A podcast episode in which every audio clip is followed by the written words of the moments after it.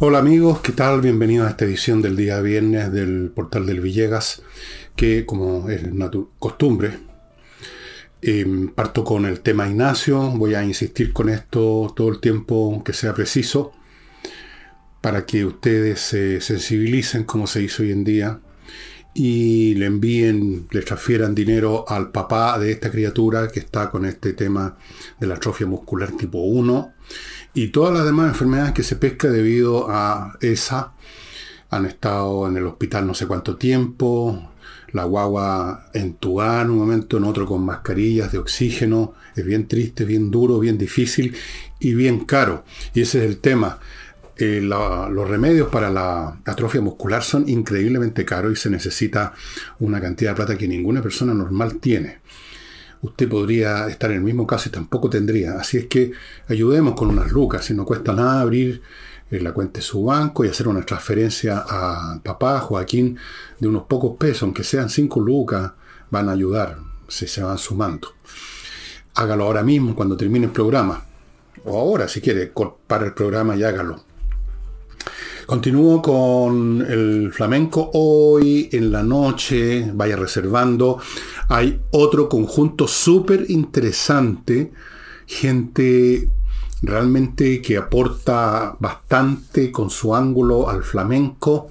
Y yo creo que es súper válido e importante apoyarlos y disfrutar esto no se trata de apoyar a unos aficionados que están empezando, no, son profesionales, son muy buenos, pero todos los conjuntos flamencos, dicho sea de paso, eh, necesitan apoyo, la asistencia del público, porque el flamenco, a pesar de que ha ido agarrando vuelo, todavía es una actividad cultural, artística que no tiene la misma difusión que otras. Entonces, usted al ir no solo la pasa bien, sino que está ayudando a que existan y se desarrolle esto como otras actividades. Un país crece y se desarrolla entre otras cosas cuando aumenta el PGB y también cuando nuevas ramas de alto nivel, no digo cualquier porquería de la cultura, se desarrollan y florecen. Este viernes entonces vaya reservando mesa en el teléfono de la Casa del Jamón, ahí están los datos, usted ya sabe dónde queda, lo fácil que llegar, etc. Y en cuanto a mis libros, partiendo por Revolución, en elvillegas.cl slash tienda, como mínimo está este todavía, Está llegando Julio César, que se nos agotó la reimpresión. Usted puede formar distintas combinaciones. Los precios son los mismos de siempre, muy accesibles. Así es que eso, vaya entrando a elvillegas.cl slash tienda. Y voy a entrar en materia con una cosa breve del, del internacional relacionada con Rusia y Ucrania tema del cual hablamos ayer con Nicole y con, respecto al cual también lo tocaban varias, en muchas oportunidades. Y les quiero contar que, como usted probablemente ya se enteró en la prensa, empezó una purga en Rusia entre, supongo que no solo los altos mandos o mandos medios de las Fuerzas Armadas, sino que también en el aparato civil, y uno de los nombres más destacados de los que han sido detenidos es el general Surovikin, que no era cualquier general. Usted sabe que hay muchos generales, generales de división, generales de brigada, generales de ejército, generales de alto mando, y así sucesivamente hay distintos grados de importancia. Este era uno de los más importantes que ustedes todavía lo pueden ver en muchos videos de YouTube, cuando todavía contaba con la gracia de Putin, lo va a ver ahí, digamos, en medio de la cúpula misma, con Putin, con el ministro em, de Defensa de Rusia, con Gerasimov, el jefe total de la Fuerza Armada, era uno de los generales, digamos, top, top, top, y está detenido, y quién sabe cuántos más, comenzó la purga, que es una muestra de fortaleza en el corto plazo y de debilidad en el largo. Fortaleza en el corto plazo porque en la medida que usted elimina, ya sea de un balazo en la nuca o metiendo los presos a los disidentes, a los que se supone que eran disidentes, a los que realmente eran disidentes, usted por supuesto por un momento restaña la herida. Pero por otro lado, a largo plazo es más debilidad, porque los que no han sido todavía purgados empiezan a temer que les toque a ellos en el próximo turno, porque las purgas se van refinando. Se parte con alguien que de frentón, por ejemplo, estos son ejemplos, habló con teléfono con Pregochin y le dijo, compadre, siga adelante, yo lo apoyo. Esos son los casos obvios de complicidad, de traición, etc. Pero luego están aquellos que escucharon la conversación y no dijeron nada. Entonces esos también son sospechosos, esos también son enemigos del Estado. Después, sigo con los ejemplos, están los que no se sabe si escucharon algo o no, pero tienen teléfono en su escritorio y podrían haber escuchado, podrían haberse comunicado y en todo caso se quedaron callados si es que sabían algo. No sabemos si sabían, pero sí sabemos que se quedaron callados, entonces son sospechosos. Y así se empieza a afinar y esto ocurre con todas las persecuciones ideológicas, políticas, se empieza a afinar la red, la red de pesca, y empiezan a caer más peces. Y esos peces antes de caer temen que les toquen el próximo turno, y entonces, por una cuestión de sobrevivencia, eh, toman acción. Es lo que le pasó a Robespierre en la Revolución Francesa.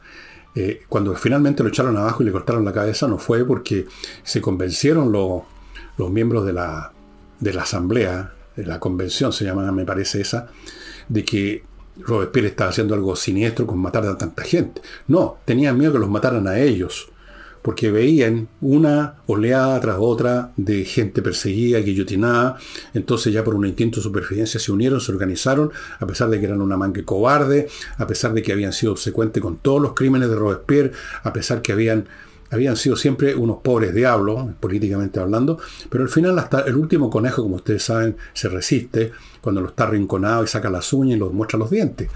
Entonces le cortaron la cabeza a Robespierre, se organizaron de algún modo. Entonces, esto no termina con la partida de Pregochin, tampoco termina con la detención de Surovikin. Va a seguir esta saga. Y por supuesto es una saga que equivale a el desplome progresivo de Rusia en el desastre.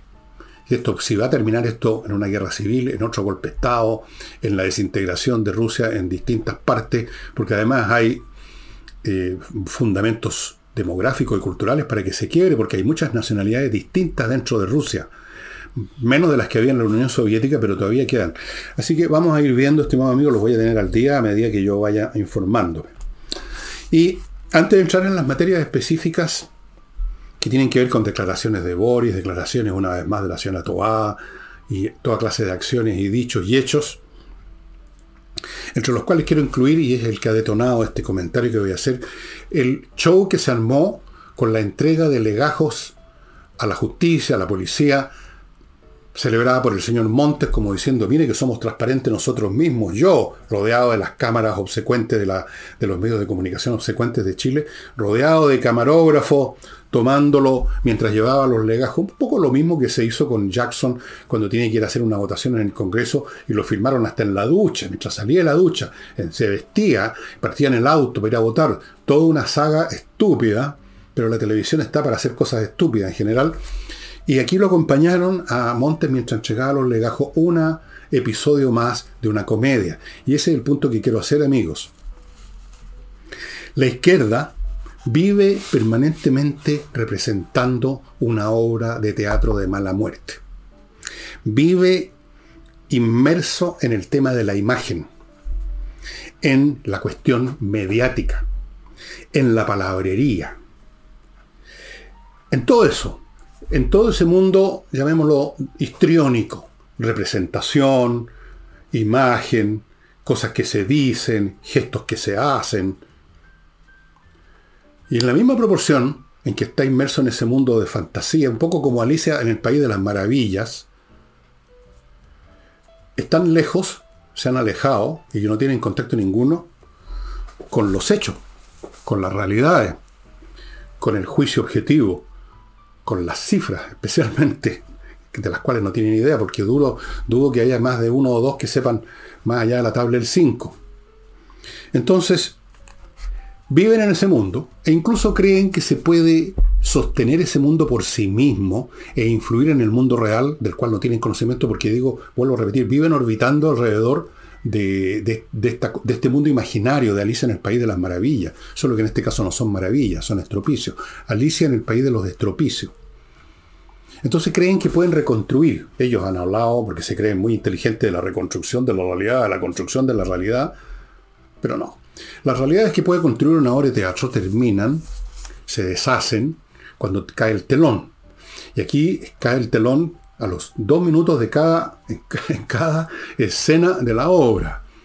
Se nota que es una obra, se nota que los decorados son de cartón, se nota que los actores están escuchando al consueta que les dictan los parlamentos, las líneas del diálogo.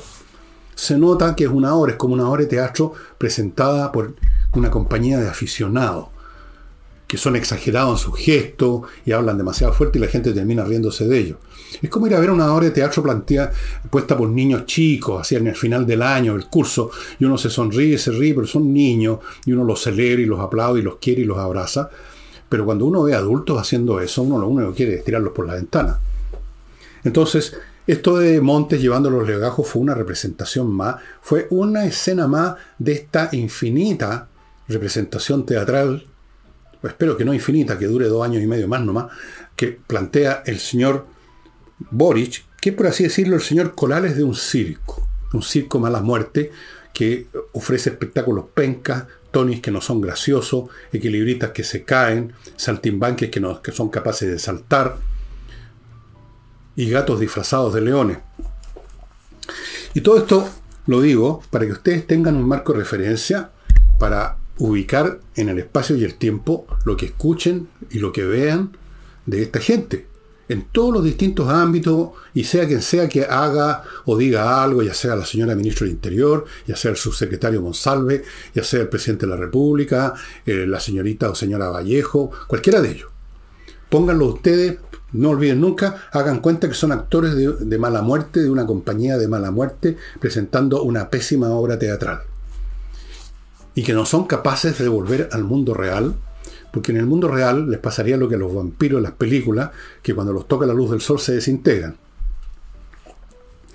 Bueno, y aquí les voy a poner una prueba concreta de esta distancia que hay entre este mundo fantástico, ilusorio de la izquierda y la realidad. Resulta que la señora Toa, ministra del Interior nada menos, fue a la Araucanía y por supuesto para hacerle probablemente mandarle un mensaje ese mismo día, se cometieron una serie de actos brutales. Entre ellos se disparó a un agricultor que quedó mal herido, se quemaron vehículos, etc. Entonces, ¿qué dijo la señora Tobá? Dijo, estos no son delitos políticos. Dicho sea de paso, delitos políticos es una cópula que es ilógica, señora Toa, porque por definición un delito no es ni político ni no político, es un delito, una infracción de un código legal. Entonces, lo de político está de más. Entonces dijo, bueno, pero no importa, no son delitos políticos, sino son delitos comunes y gravísimos, lo cual es cierto, lo cual es cierto. Dijo también, es un atentado que nos preocupa porque escuchen bien, nos preocupa porque hay una persona herida. Que significa, si no hubiera una persona herida, no nos preocuparía. O, como mínimo, nos preocuparía mucho menos, que efectivamente eso es lo que ha sucedido. Entonces, aquí viene la contradicción. Dice todo esto, que uno podría encontrar razonable, efectivamente, estos, estos tipos están simplemente cometiendo delitos comunes y los llamados presos políticos mapuches son simplemente delincuentes comunes que han cometido delitos comunes graves. Hasta aquí vamos bien. Pero entonces uno, aquí viene la pregunta, intentando conectar estas fantasías, estos discursos, estas escenas, estas ruedas de prensa, toda esta representación, intentando conectarla con, la realidad, uno se pregunta, bueno, si ustedes reconocen que son delitos comunes, ¿por qué no los van a buscar a los hechores? Y los hechores no son una persona determinada que hay que averiguar quién es, cosa imposible, sino que es una organización que se llama CAM.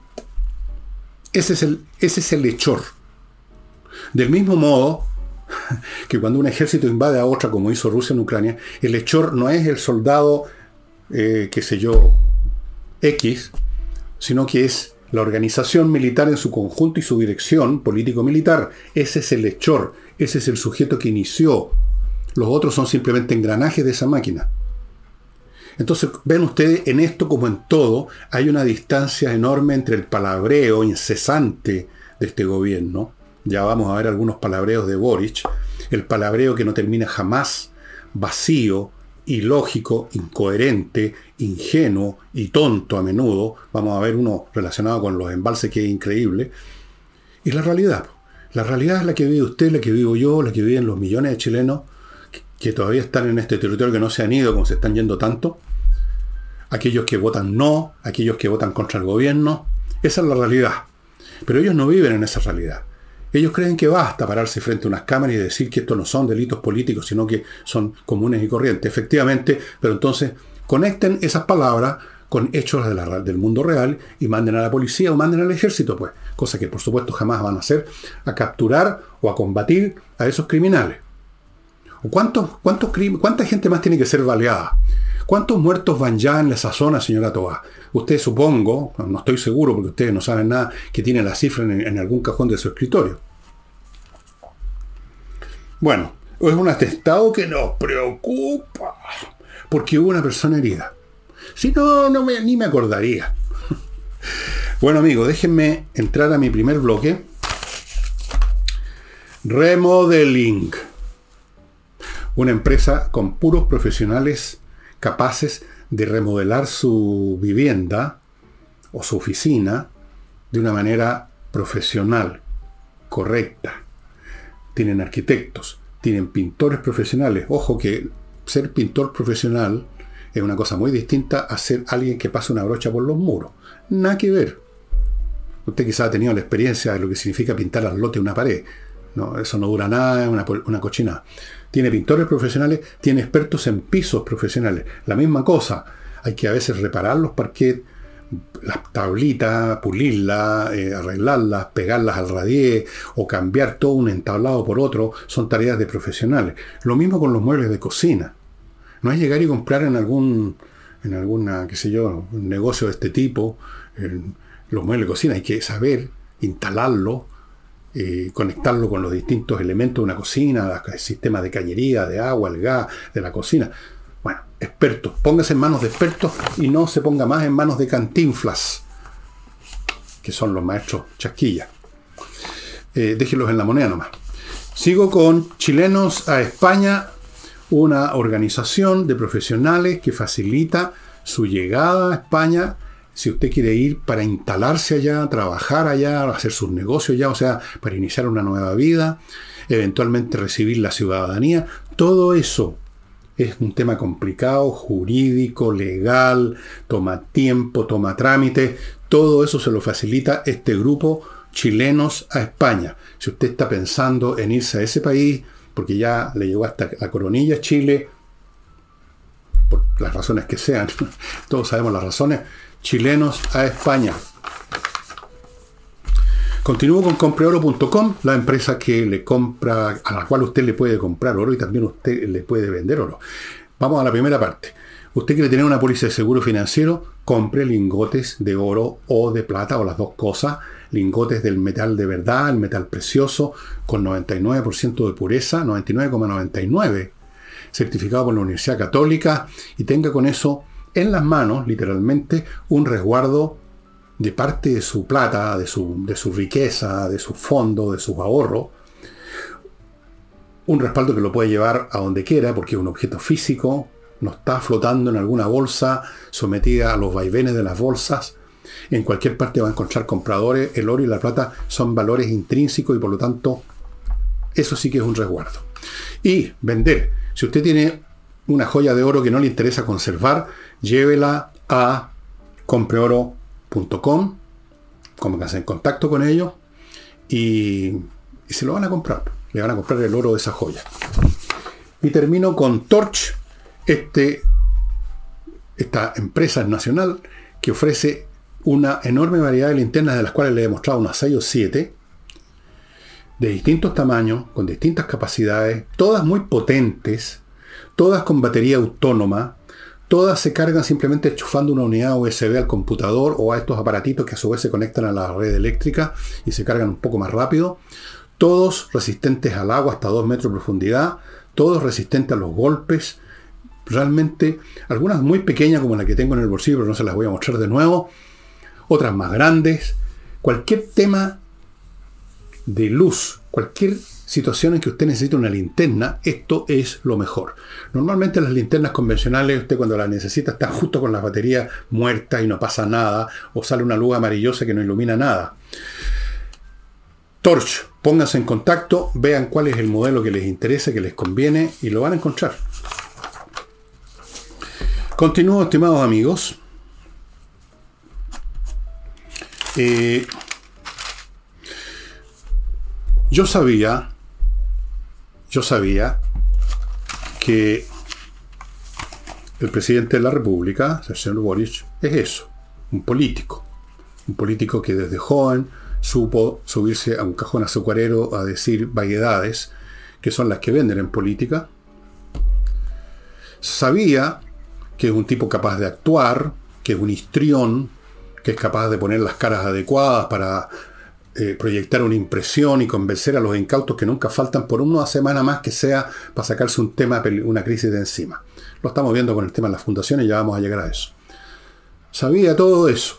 Lo que no sabía es que el hombre también es un experto ambientalista, naturalista y además ingeniero hidráulico.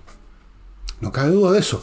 Piensen ustedes que en el programa del señor Boris, a propósito de los embalses, y esto lo toco a propósito de la, lluvia que hubo la semana pasada, eh, dijo ese programa, y por lo tanto dice y dijo Boric, porque el programa es el programa de Boric, no de otro candidato, dijo lo siguiente, por favor, lo voy a leer textual y después lo vamos a analizar punto por punto para que vean el grado en que estas personas no tienen idea del sentido común, no digamos de la lógica. Dijo, ya no sirve invertir en, en embalses cuando no hay agua para llenarlos. Voy a repetir la frase para que ustedes la tengan bien clara. Ya no sirve, no vale la pena invertir en embalses cuando no hay agua para llenarlos. Con todo respeto, esta es la afirmación más tonta que he leído en mi vida. Por muchas razones, pero voy a analizar un par de puntos nada más. Primero, que haya menos agua o haya poca agua no significa que no haya agua y que no sea fundamental tener agua. Y de hecho, precisamente porque hay menos agua, porque llueve menos, porque cae menos, es que con mayor fuerza se necesitan embalses para contener y guardar esa menos agua que cae. Miren qué evidente. Pues veámoslo al revés. Hay países que prácticamente no tienen embalses, por ejemplo Inglaterra. O, a ir más el extremo, eh, Islandia, donde nieva, todo es nieve, agua por todos lados. Entonces usted no necesita embalses. Si aquí en Chile lloviera todos los días, o día por medio una lluvia que no dejara crema, sino que una lluvia suave, pero todos los días o cada dos días o cada tres días, como era hasta hace no mucho tiempo en, justamente en la isla británica, usted no necesita embalse, todo se está regando solo, el agua se acumula en unos cuantos contenedores de mediano tamaño para alimentar la, la llave de agua, digamos. No necesita grandes obras civiles, hidráulicas, porque la naturaleza se la está dando todo el tiempo. Por esa razón, en nuestro propio país, en el sur de Chile, prácticamente no había embalse, porque llovía. Hasta cuando yo tenía 20 años o algo así, o 30, todavía era así. Ya no. Llueve, pero hay tiempo, están habiendo cada vez más años en que, en que no, no ocurre. Y es una zona que depende del agua para las pastizales, para la ganadería, por lo tanto la lechería, etcétera. Entonces, precisamente porque hay menos agua, Señor, se necesitan embalses para contener esa poca agua que logra caer. Porque si no, ¿de dónde la sacamos? Dígame usted. Si no hay embalses que impidan que el agua escurra, sobre todo en un país como Chile, dependientes, un país de, torrente, que se llama, donde el agua inmediatamente escurre hacia el mar, con mayor razón necesitamos para capturar la poca que cae, pues hombre, por Dios. Segundo, no es condición necesaria para justificar la existencia de los embalses que estén llenos. Eso es rara vez, señor. ¿Por qué no ha hecho una miradita antes de hablar tontera, antes de, antes de escribir un programa? Analiza los números, las estadísticas que existen acerca de cuál es la cantidad de agua que tienen todos los embalses que hay en Chile, los que existen. La Paloma, Cogotí, Rapel, todos ellos. Rara vez están llenos en el sentido que están al 100%. Nunca, casi nunca. Siempre están a un tercio, dos tercios, la mitad. ¿Eso hace menos importante y menos valiosa esa agua? Al revés, la hace más valiosa e importante y uno dice, menos mal que teníamos estos embalses para que esa menor cantidad de agua que cayó la vamos a poder usar, vamos a tener agua. No necesitamos que estén llenos. Cualquiera que sea el nivel de llenado de un, de un embalse, está, llenada, está llenado en ese nivel X con agua. con agua que se, tiene, que se necesita y que de otro modo no existiría. Esa poca agua, sin el embalse que la recoge, se habría ido. No tendríamos ni siquiera poca agua, no tendríamos agua, simplemente. ¿Qué es lo que habría pasado en este país desde hace años ya si no tuviéramos Cogotí, La Paloma? Aquí anoté algunos nomás, Colbún, Rapel, Laguna del Laja, Laguna Negra, Angostura, Ralco, y hay unos cuantos más. ¿Qué habría pasado? Si les digo el tiro, no tendríamos agua, el país se habría parado. No tendríamos agua en las llaves, no tendríamos agua para beber. Porque ¿de dónde la habríamos sacado? ¿De dónde la sacaríamos?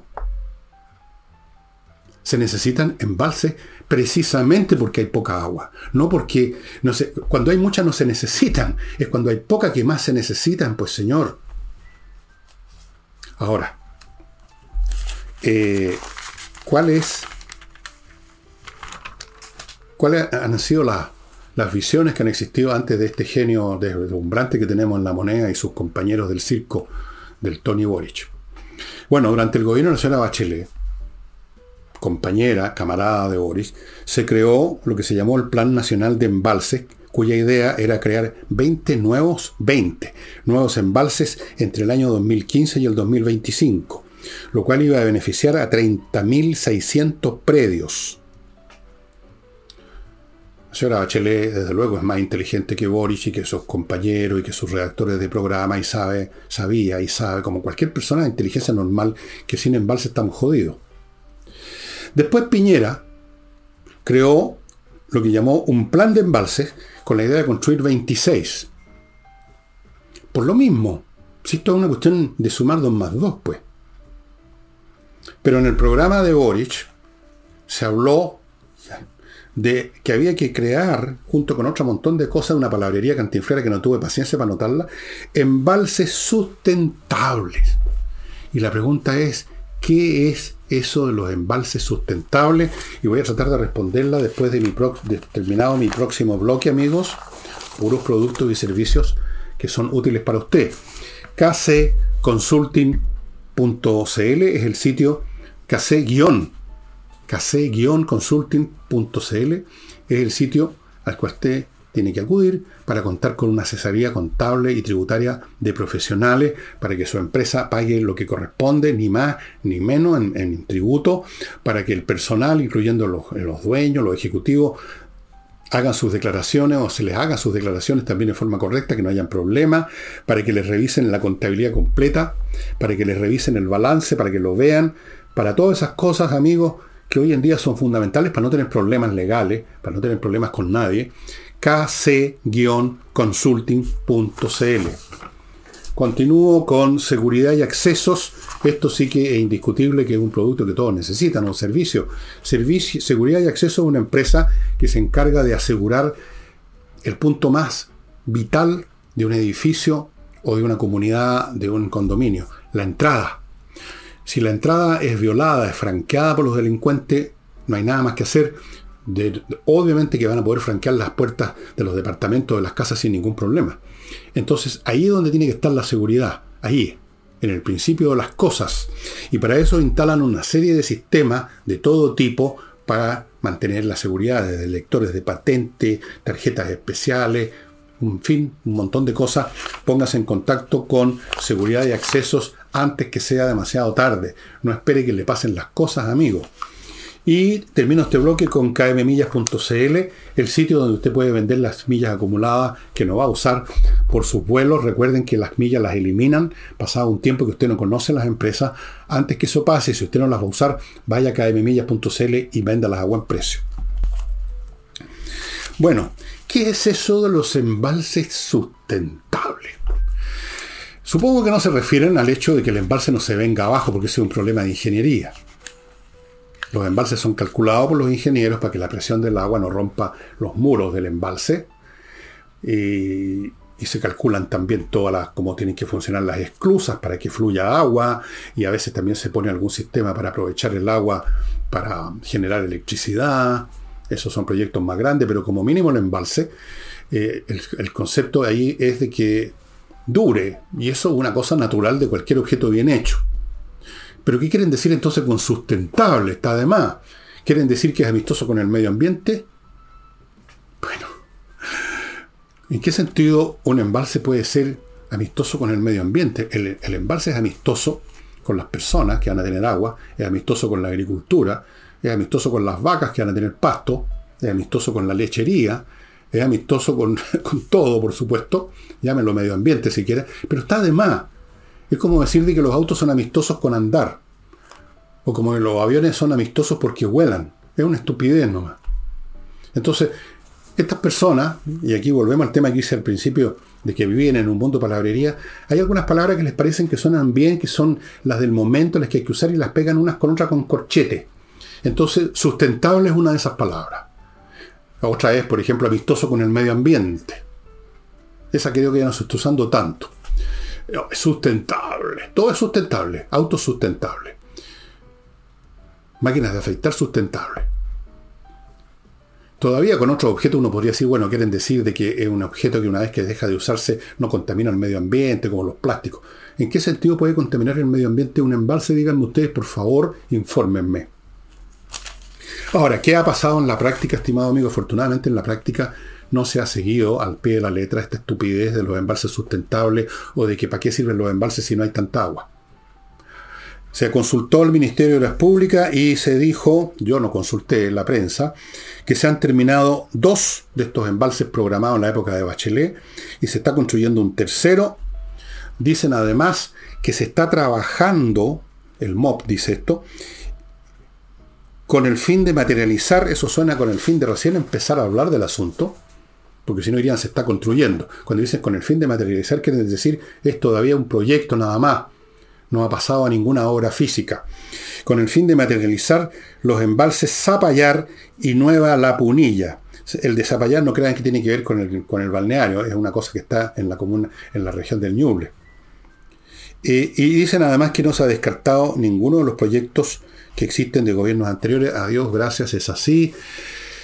Me alivia un poco pensar de que en el Ministerio de las Públicas todavía queda, aunque sea en, grado disminuido, dada la cantidad de, de camaradas que han llegado ahí, como a otras reparticiones del Estado, que todavía queda algún capital de sentido común, de inteligencia y de ingeniería, para darse cuenta que este país, precisamente porque hay poca agua, necesita la mayor cantidad de embalses para que ni una gota de las pocas que caen se pierda. A ver si entiende eso el señor Boris, lo dudo, porque él vive en un universo de palabras que se pegan con corchete. Son tentables, que esto, que no. Y con esta frase, ¿para qué construir embalses si no hay agua para llenarlo? Debe haber creído que sea algo súper brillante. Estoy convencido que lo debe haber creído una frase para el mármol. Porque se miran al ombligo. Como hacen todas las personas con ciertos déficits que creen que 2 más 2 son 4, que al decir 2 más 2 son 4, eh, acaban de sacar un doctorado en altas matemáticas. Pero no es. Sigamos con Boris ya que estamos con él. A propósito de lo de las fundaciones, que es un tema que todavía no se ha olvidado, pero no se preocupen, ya se va a olvidar. Dijo, es preocupante, una palabrita que les encanta tanto ahora, preocupante, es preocupante. Cuando personas, se refiere a los tipos de Revolución Democrática y de la Fundación Democracia Viva, cuando personas defraudan la confianza con actuaciones delictivas.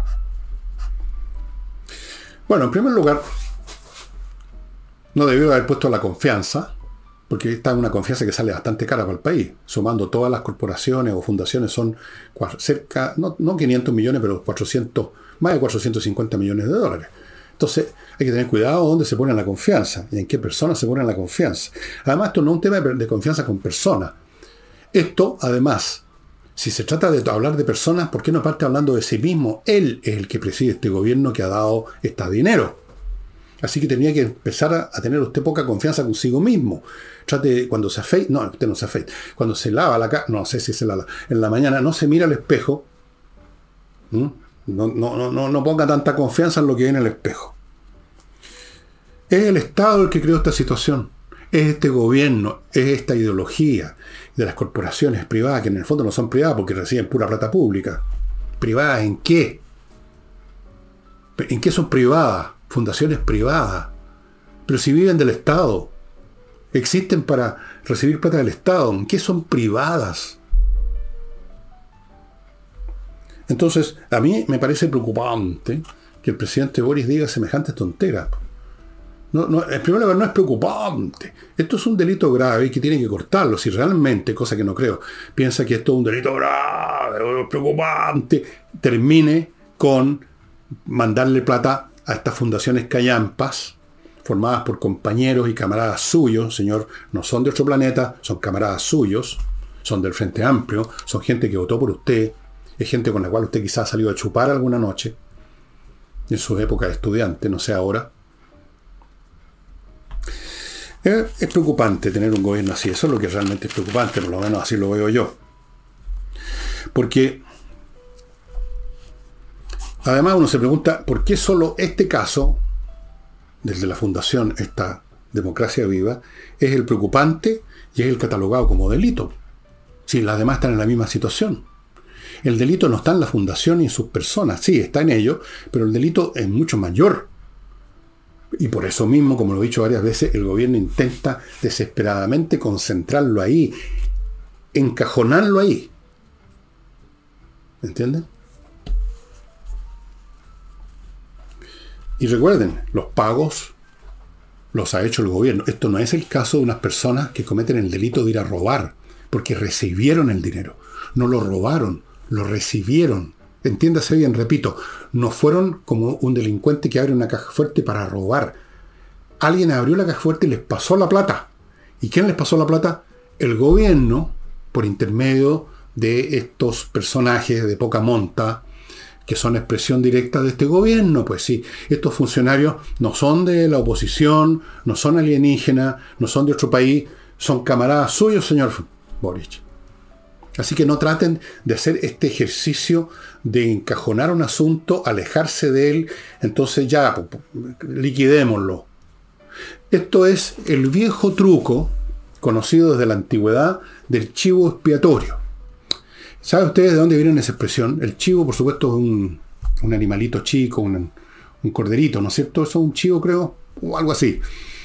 Entonces, las tribus de Israel tenían una ceremonia una vez al año, cubrían al chivo, a este animalito, de una montonera de, no sé, no eran papeles, algo, una estelita, una cinta, lo adornaban, representando los pecados de la tribu, y lo echaban al desierto que se muriera de sed, de hambre, lo que fuera, y con eso ese chivo expiaba, por eso se llama chivo expiatorio, expiaba los pecados de toda la tribu. Entonces, el señor Boris está haciendo lo mismo. El chivo expiatorio es Revolución Democrática, la Fundación Democracia Viva y las personas que están involucradas directamente que ya no las pueden salvar. Ese es el chivo expiatorio de los pecados de toda la tribu de izquierda. Déjense de hueva, eso es. Si hay aquí delitos, que efectivamente los hay, están todos implicados. Todo el gobierno. Todos los que permitieron que de estas tres mil y tantas fundaciones se recibieran dineros directos lo cual lo constituye una situación peor que la de gobiernos anteriores que también alimentaron fundaciones, pero donde en otros casos, creo que en el gobierno Piñera el 5% de las fundaciones recibían directamente los fondos, en este caso cerca del 50%, las cifras las dio ayer Nicole. Entonces, si eso es delito, todos son delitos, pues, porque son iguales. Y si son delincuentes los que metieron la mano y los que les dieron, o sea, no los que metieron la mano, los que les dieron en la mano la plata, son también delincuentes los que lo permitieron, los que nombraron a esas personas, son todos delincuentes. Todo. El gobierno completo, de arriba para abajo. Siguiendo con el mismo tema, este señor que no para de hablar y poner las caras, vean ustedes las fotos, las expresiones de seriedad, aquí vengo yo, aquí vengo con la gran escoba, con la gran aspiradora a limpiar el país. Ese numerito se lo hemos visto muchas veces. Entonces, cantinfriaron él y también la señora Tobá, otra cantinflas, pero una de las dos. Está en el top 3 de las cantinflas. Hablaron en general de que esto requiere fortalecer las confianzas y hacer bien la pega. ¿Qué quiere decir con hacer bien la pega si ustedes nunca han hecho una pega en primer lugar? El señor Boris no sabe lo que es tener pega, nunca tuvo pega, nunca ha trabajado y desde luego no está haciendo bien la pega como presidente. Lo mismo digo la señora Tobá. Hablan, hablan y hablan. Fortalecer las confianzas. ¿Qué significa eso? Fortalecer las confianzas de quién, hacia qué. Fortalecer las confianzas del público hacia el gobierno. No, no pierdan el tiempo, las perdieron completamente.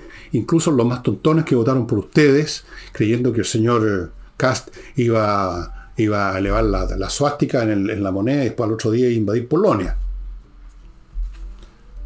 Perdieron la confianza hasta de esos necios.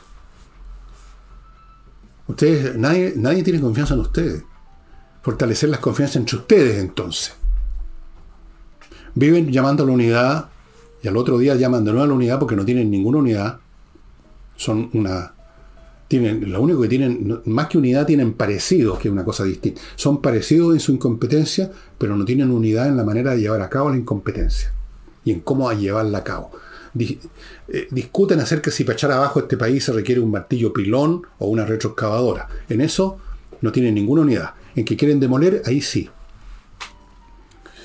Lamentablemente no basta con el palabreo para, para, curar los males, los múltiples males de este país, muchos de los cuales vienen desde antes, desde luego, y otros han sido creados por este gobierno y otros han sido aumentados por este gobierno.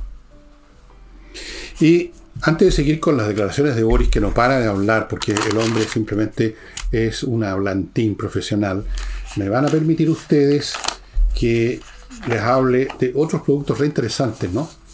Uno de ellos es, no los traje para mostrárselo, pero ya se lo he mostrado.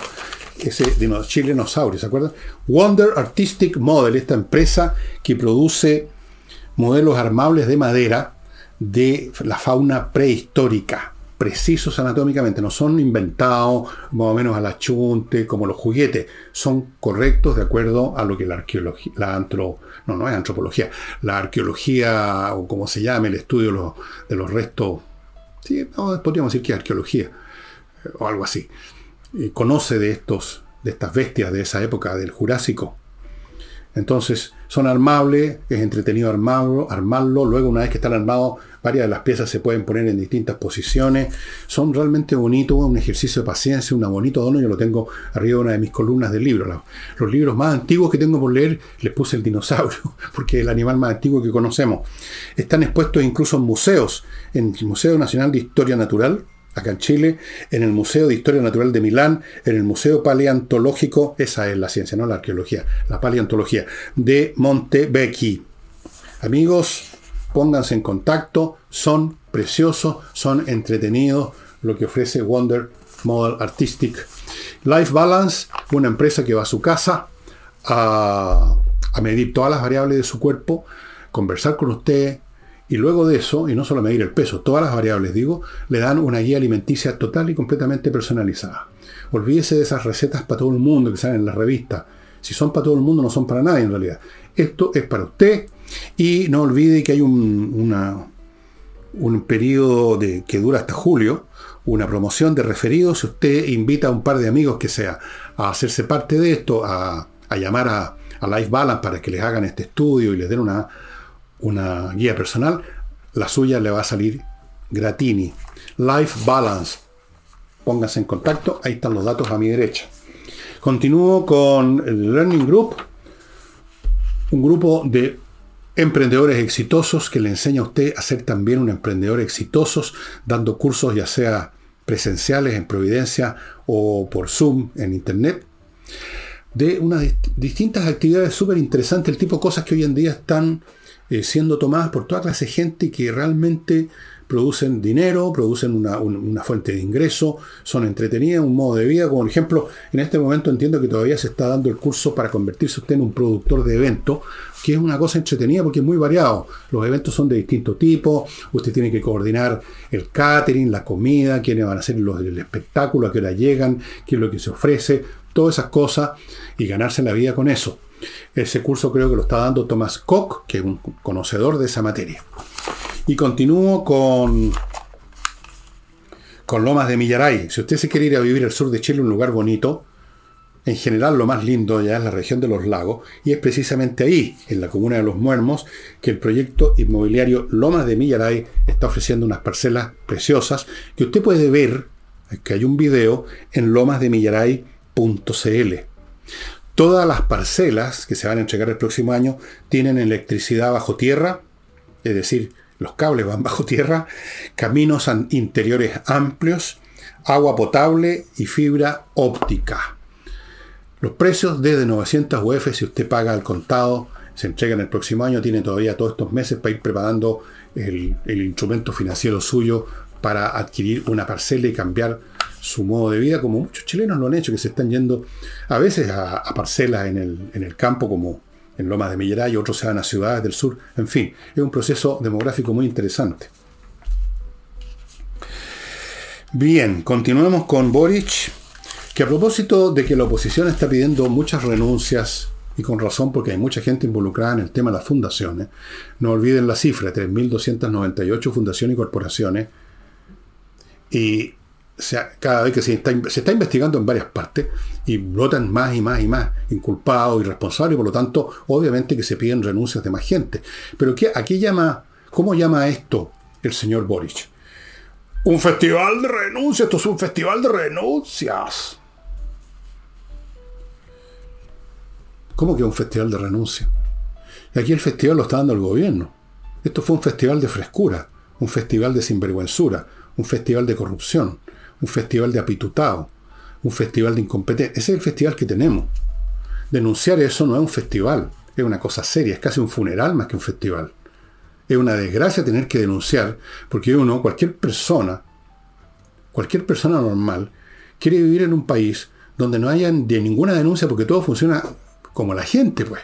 Si a nadie le interesa andar denunciando, molestándose y viviendo con la incomodidad de las cosas que se denuncian, de los pecados que se han cometido, y con la sensación que no se van a sancionar, y con la sensación que va a seguir el problema. ¿A quién le gusta eso? No es un festival, es un funeral, señor. ¿Cómo que esto es un festival de denuncias? Trata de desviar entonces el problema, por así decirlo, trata de desviar la culpabilidad hacia la oposición por denunciar este asunto. Los culpables no son los que están recibiendo dinero, sino que los que lo denuncian porque están armando un festival. Le faltó usar la frasecita típica, aprovechamiento político, aprovechamiento, aprovechamiento. El festival de este gobierno es la grave. Es un festival que todavía le quedan dos años y algo más, dos años y medio. En teoría, dos años y medio. Si es que no hay alguna crisis ya caballuna, que pueda haberla, una crisis que traiga otras consecuencias. No sé, yo, a lo mejor aterrizan los platos voladores acá primero que en Washington, pero lo más probable es que tengamos que resistir dos años y medio este festival, de este circo de rasca, del cual no nos podemos ir. Es el circo el que se tiene que ir. En un circo normal uno se para y se va. Aquí es el circo el que tiene que pararse e irse. Pero no, hay que esperar dos años y medio, amigo. Pero es un festival. ¿Ven ustedes lo que les dije al principio? Viven en el palabreo. En vez de tomar acciones y anunciar, por ejemplo, vamos a parar eh, en este momento mientras se investiga todos los pagos a fundaciones. Vamos a abrir una investigación en todas las fundaciones. Aunque no lo hiciera, pero lo anunciara con cosas concretas y de eso está a cargo tal fiscalía y tal otro. En vez de eso, simplemente dice que hay un festival de denuncias. Festival de las renuncias.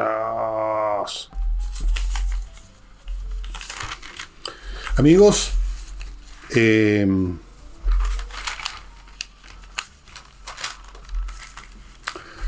antes de mostrarles el libro que tengo, que les va a interesar a muchos de ustedes, que les interesa la historia militar, porque la cosa militar ahora está ardiendo, ¿no? En Rusia, Ucrania, y puede arder en, en, la zona del Indo-Pacífico, y puede arder entre Israel Irán, y está ardiendo de hecho en otros lugares, porque se nos van a olvidar otros conflictos que siguen ahí en estado a medio, a medio coser, a medio morir saltando.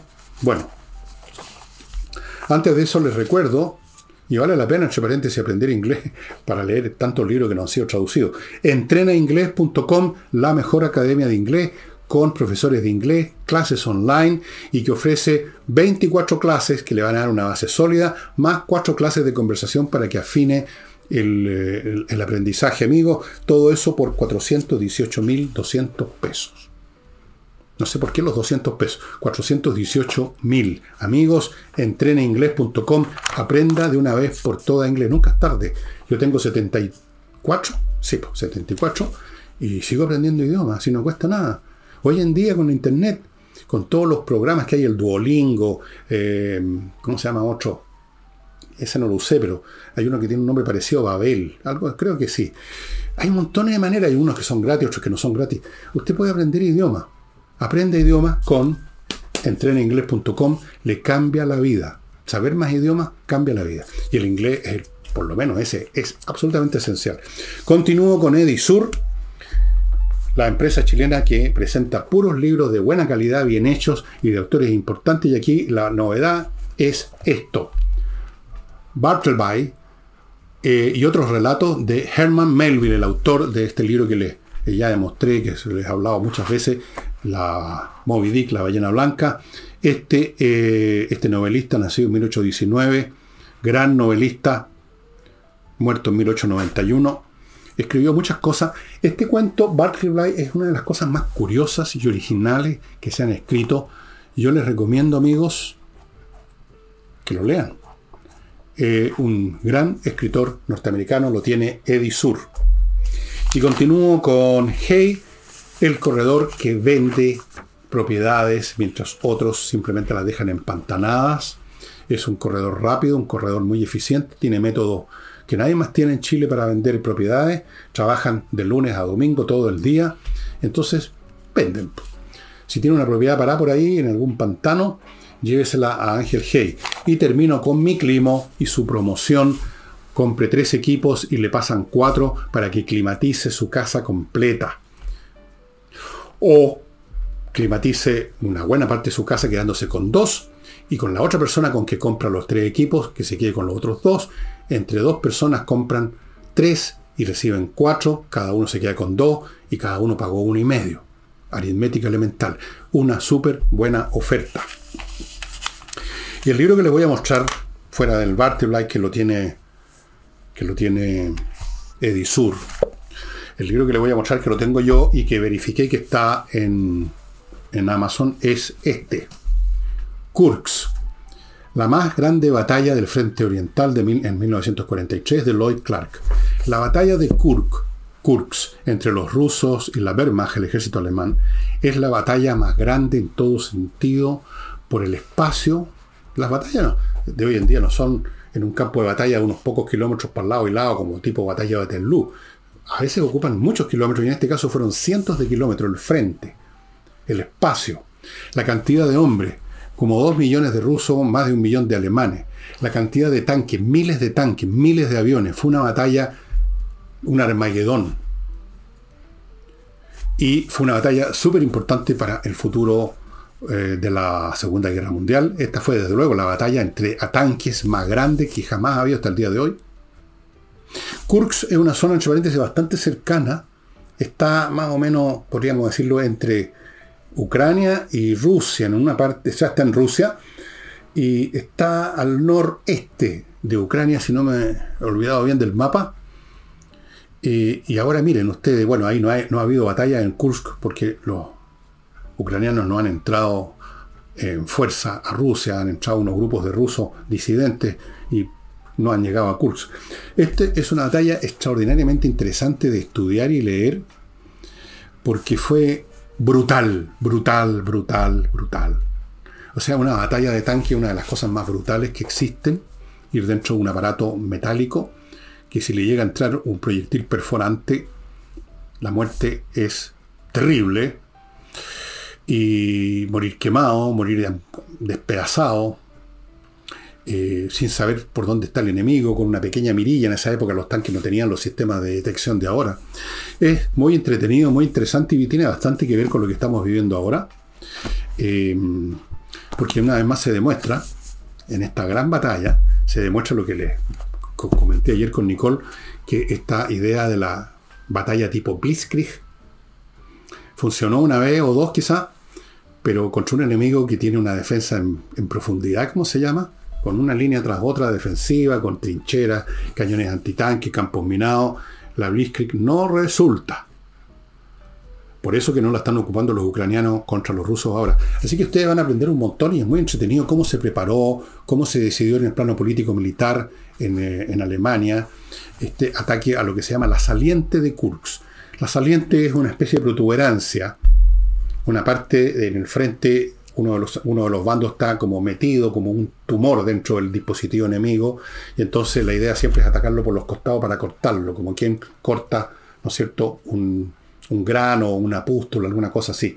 Bueno, este libro les va a entretener. Este señor Clark tiene otros libros vinculados con esta batalla y con otras batallas. Es un historiador militar de mucha calidad, estimados amigos. Se los digo por conocimiento causa, porque esa librería que ustedes ven detrás, ese estante, son puros libros de historia militar, casi todo, de historia militar. Y por lo tanto, por lo menos sé distinguir entre un buen historiador, que además es ameno para escribir, y uno mahoma más. Se los recomiendo. Y con eso, estimados, termino el programa de hoy. Y quizás mañana sábado, ya que he estado en este tema, vamos a investigar el, el, famoso, el famoso procedimiento que se hizo muy famoso, popular, de la Blitzkrieg. ¿En qué consistió? ¿Por qué funcionó cuando funcionó en 1940 en Francia? ¿Por qué no funcionó en Rusia? Un poco ya por las razones que les he dado. ¿Por qué eh, hay mucho de fantasía y de mito con esto de la guerra relámpago? Blitzkrieg. Krieg, guerra, blitz, relámpago. Y eso sería todo por hoy. En cuanto al escritor del domingo, no tengo idea. Muy pocos asistentes al programa, a los cuales a todos les agradezco su, su fidelidad y su interés por la literatura. Pero se me hace más y más difícil montar un programa que me sale bastante costoso en muchos sentidos y que por lo tanto, bueno, pero vamos a ver, vamos a seguir por el momento, vamos a ver qué escritor les presento este domingo. Mañana entonces sábado la Blitzkrieg. Chao.